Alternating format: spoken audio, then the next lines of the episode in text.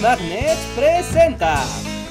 En nuestro video anterior hablamos del MiG-15 y de su desempeño como avión de combate propulsado por un motor jet, con tecnología que los rusos tomaron de los alemanes después de derrotarlos al término de la Segunda Guerra Mundial. Pero, ¿cuál fue la historia de estos aviones alemanes propulsados por el motor a reacción? ¿Y por qué, a pesar de haberlos tenido muchos años antes que sus enemigos, no consiguieron tener la ventaja en el campo de batalla aéreo? Bueno, la respuesta simple y rápida es que los nazis no solo eran malvados, sino que además eran bastante incompetentes y estúpidos. ¡Oye! Pero profundicemos en esta historia. ¿Quiénes fueron los protagonistas en la carrera por el motor jet? y quiénes fueron los culpables de sabotear dicho proyecto, cambiando así quizá el rumbo de la historia. El Messerschmitt ME-262 es comúnmente reconocido como el primer avión de combate propulsado por un motor jet. Era un avión alemán elegante, rápido y fuertemente armado. Se trató de un salto gigante en tecnología aérea y de combate, para los aliados, la aparición del 262 causó mucho nerviosismo, ansiedad y consternación. Nada de lo que tenían en sus filas se acercaba a su nivel de desempeño. Para ponerlo en proporción, el mejor caza aliado era el Spitfire MK-14, que alcanzaba una velocidad de unos 700 km por hora. El Messerschmitt tenía una velocidad de 900, una ventaja de 200 km por hora, lo que significaba que con este desempeño, el caza alemán podía dictar las condiciones de combate. Ante dicha ventaja, poco podían hacer los cazas aliados, propulsados por motores de pistón. Al final de la guerra, estaban a años de distancia de la tecnología alemana. Y entonces, ante dicha ventaja, ¿por qué los alemanes no supieron sacarle provecho? ¿Se trató de incompetencia y negligencia o de conflictos políticos y vendetas personales entre los nazis? Bueno, la verdad es que fue una mezcla de las dos.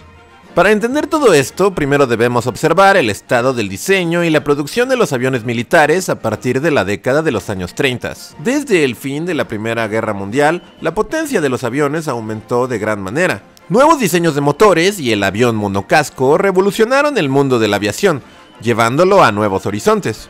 Se batieron récords de velocidad, altitud y alcance. Los altos mandos vieron promesas en los nuevos diseños, y a medida que Europa avanzaba hacia una nueva guerra, se comenzaron a hacer pedidos de nuevos cazas y bombarderos. Pero pasó también lo que siempre sucede en la guerra, y es que con el tiempo encima y los recursos económicos limitándose cada vez más, la orden del día era fabricar a montones aquello que ya había probado ser práctico y funcional, que era el motor de pistones, dejando así poco espacio para la experimentación de nuevas formas de propulsión.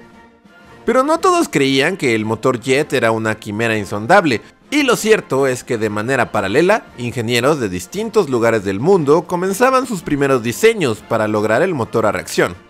En Inglaterra, el oficial de vuelo Frank Whittle de la Real Fuerza Aérea solicitó una patente para su diseño en 1930. Y en 1935 lo hizo Hans Joachim Pabst von Oheim en Alemania. Un colega de Oheim en la Universidad de Göttingen lo contactó con el principal fabricante de aviones en Alemania, Ernst Heinkel. Juntos comenzaron el desarrollo de una línea de motores a reacción de flujo centrífugo experimentales. Esta labor por parte de Heinkel y Oheim se llevó a cabo con una inversión personal por parte de Heinkel y sin el conocimiento del Ministerio del Aire alemán. Y así, para 1939, Heinkel presentó el HE-178, el cual no era ninguna belleza. El fuselaje era corto y las alas bastante gordas y hechas de madera, lo cual no transmitía ninguna sensación de ser un avión veloz. El 27 de agosto, el HE-178 hizo su debut, manejado por el piloto de pruebas Eric Varsitz. Y aunque su desempeño no fue malo, lo cierto es que no logró llamar la atención de los altos mandos de las fuerzas aéreas. Ah, y la guerra estalló menos de una semana después, así que sí, el motor a reacción tendría que esperar. Para Heinkel, sin embargo, el inicio de la Segunda Guerra Mundial significó un despegue para su negocio. Despegue, ¿entienden? Porque hacía aviones.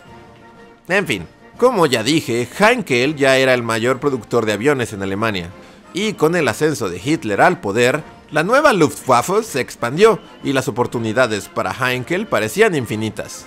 Los pedidos para cazas y bombarderos no cesaban, y aunque diseños como el bombardero HE-111 resultaron sumamente exitosos, lo que Heinkel realmente quería era velocidad. Por ello, su prioridad seguía siendo un caza con motor a reacción, Sin embargo, para su desgracia, los altos mandos como Hermann Goering, el líder de la Luftwaffe, y el mismo Hitler seguían creyendo que el mejor camino era el de los aviones propulsados por hélices. Heinkel recibió poco apoyo para su motor, pero los pedidos para bombarderos seguían llegando. Para él y para Willy Messerschmitt, con quien Heinkel llegó a tener una amistosa rivalidad y competencia durante toda la guerra. Modelos como el Messerschmitt Bf-109 fueron seleccionados para su producción masiva sobre el Heinkel HE-112. Para Heinkel, aquello significó una gran decepción y comenzó una nueva y difícil relación entre el fabricante de aviones y el Ministerio del Aire del Reich. Sin embargo, tanto Heinkel como Messerschmitt continuaron con su misión de lograr armar el caza a reacción. Heinkel con el HE-280 y Messerschmitt con lo que se conocería como el ME-262, con los cuales se empezó a trabajar desde 1939 y 1940 respectivamente. Pero el vaivén en cuanto al apoyo por parte de la administración nazi continuaría durante el desarrollo de la guerra, en parte porque el líder de la Luftwaffe era un tanto corrupto e incompetente, y había sido puesto ahí solo porque era amiguito de Hitler. Hermann Goering era un expiloto de la Primera Guerra, de personalidad extravagante, proclive a los excesos y más interesado en cambiar de uniforme cinco veces al día y en robar la mayor cantidad de arte de todos los lugares conquistados por los nazis que del avance tecnológico de las naves dentro de su fuerza aérea.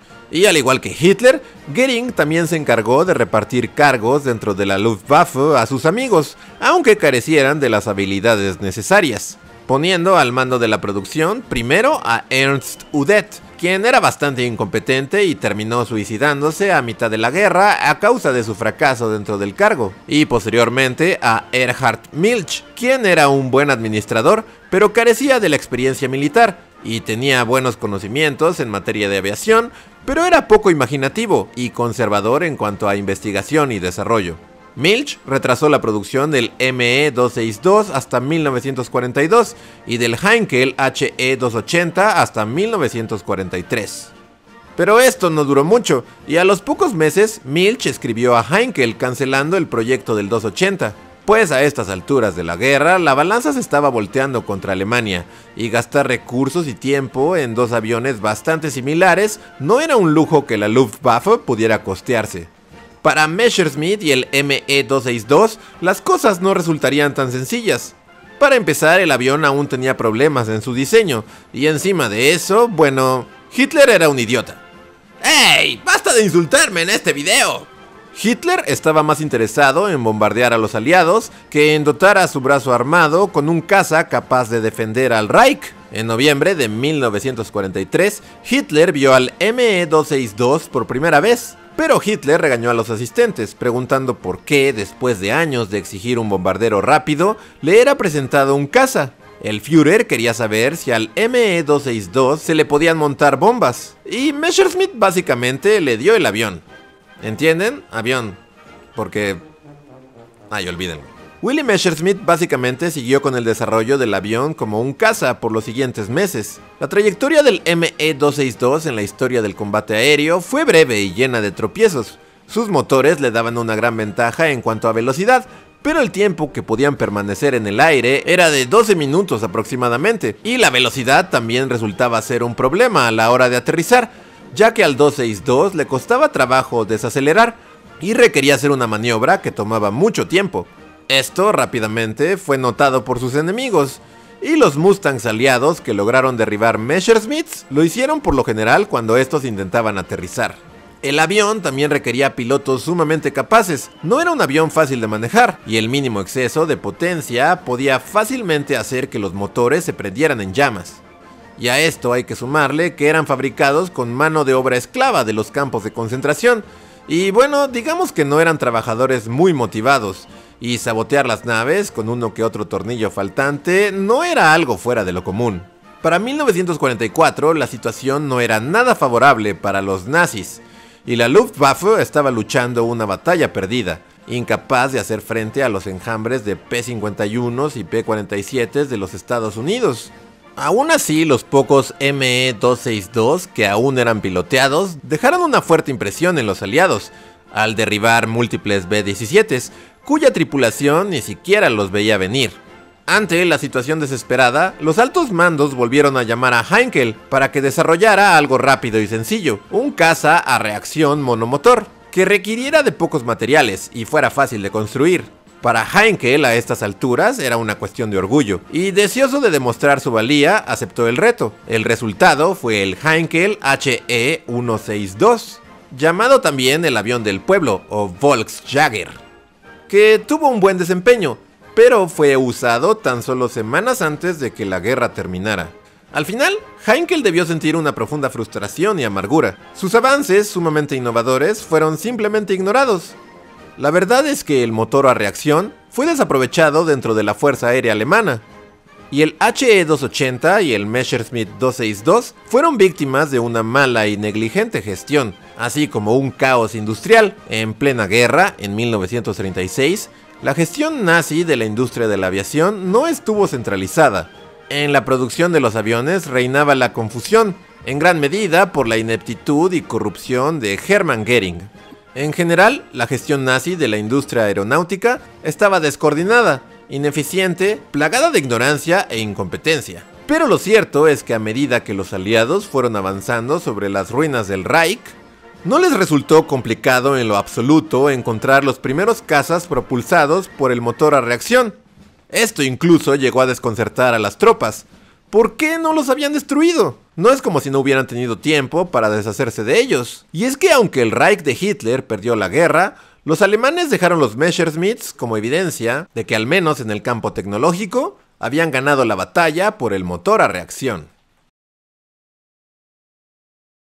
Si te gustó el video, no te olvides de compartirlo en todas tus redes sociales, darnos like y suscribirte al canal. También coméntanos de qué otro avión te gustaría que habláramos. Y recuerda que puedes apoyarnos en Patreon o con el sistema de membresías de YouTube. Por una pequeña cantidad, haces posible que podamos seguir haciendo estos videos. Muchas gracias a quienes ya nos apoyan y a todos los que ven y comparten este canal. Nos vemos en el siguiente video de Bully Magnets.